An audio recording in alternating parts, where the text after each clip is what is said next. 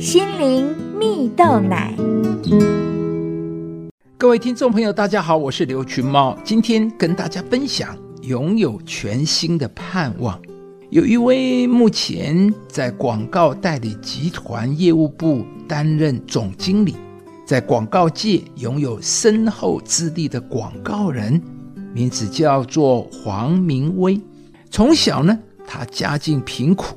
黄明威的母亲在他年幼时便因癌症离世，父亲经营的养鸡场也因为感染瘟疫背了一身债。为了分担家中经济，黄明威读书的时候选择半工半读，在工厂里做黑手。高中毕业后就服兵役，后来成为自愿役的军人。但没有想到，在一次出操训练时，全班呢竟然被雷击中，而这场雷击啊，使得从小生长在基督教家庭的黄明威。从那一刻起，对生命有不同看法。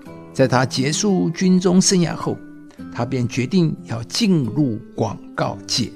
而一开始，黄明威先去当销售员磨练口才啊，在受到肯定后，他顺利的进入广告界，更是打破学历的限制，成为公司的副总。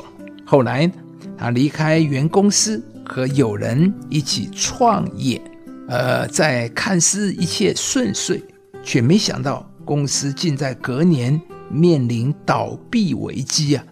面对突如其来的经济危机，黄明威开口向上帝祷告，祈求帮助。那奇妙的事就真的发生了。没多久，公司便与另一家媒体大公司合作。且在黄明威提案下争取到大客户啊，他也因此进到大媒体公司来工作，并且担任副总。这一路走来，黄明威对上帝充满感谢。他说：“上帝在每一个人身上是持续给予恩典的。我们永远不知道明天会怎么样，但我们可以相信上帝的安排。上帝。”有他的计划，亲爱的朋友，你发现了吗？盼望是人生最大的力量之一。故事中的黄明威虽然没有相关学历背景，但他仍然对自己的未来怀抱盼望，甚至在面临公司危机时也没有失去盼望，反而在转向上帝的祷告祈求帮助后，超越了环境的限制。使危机变为转机呀！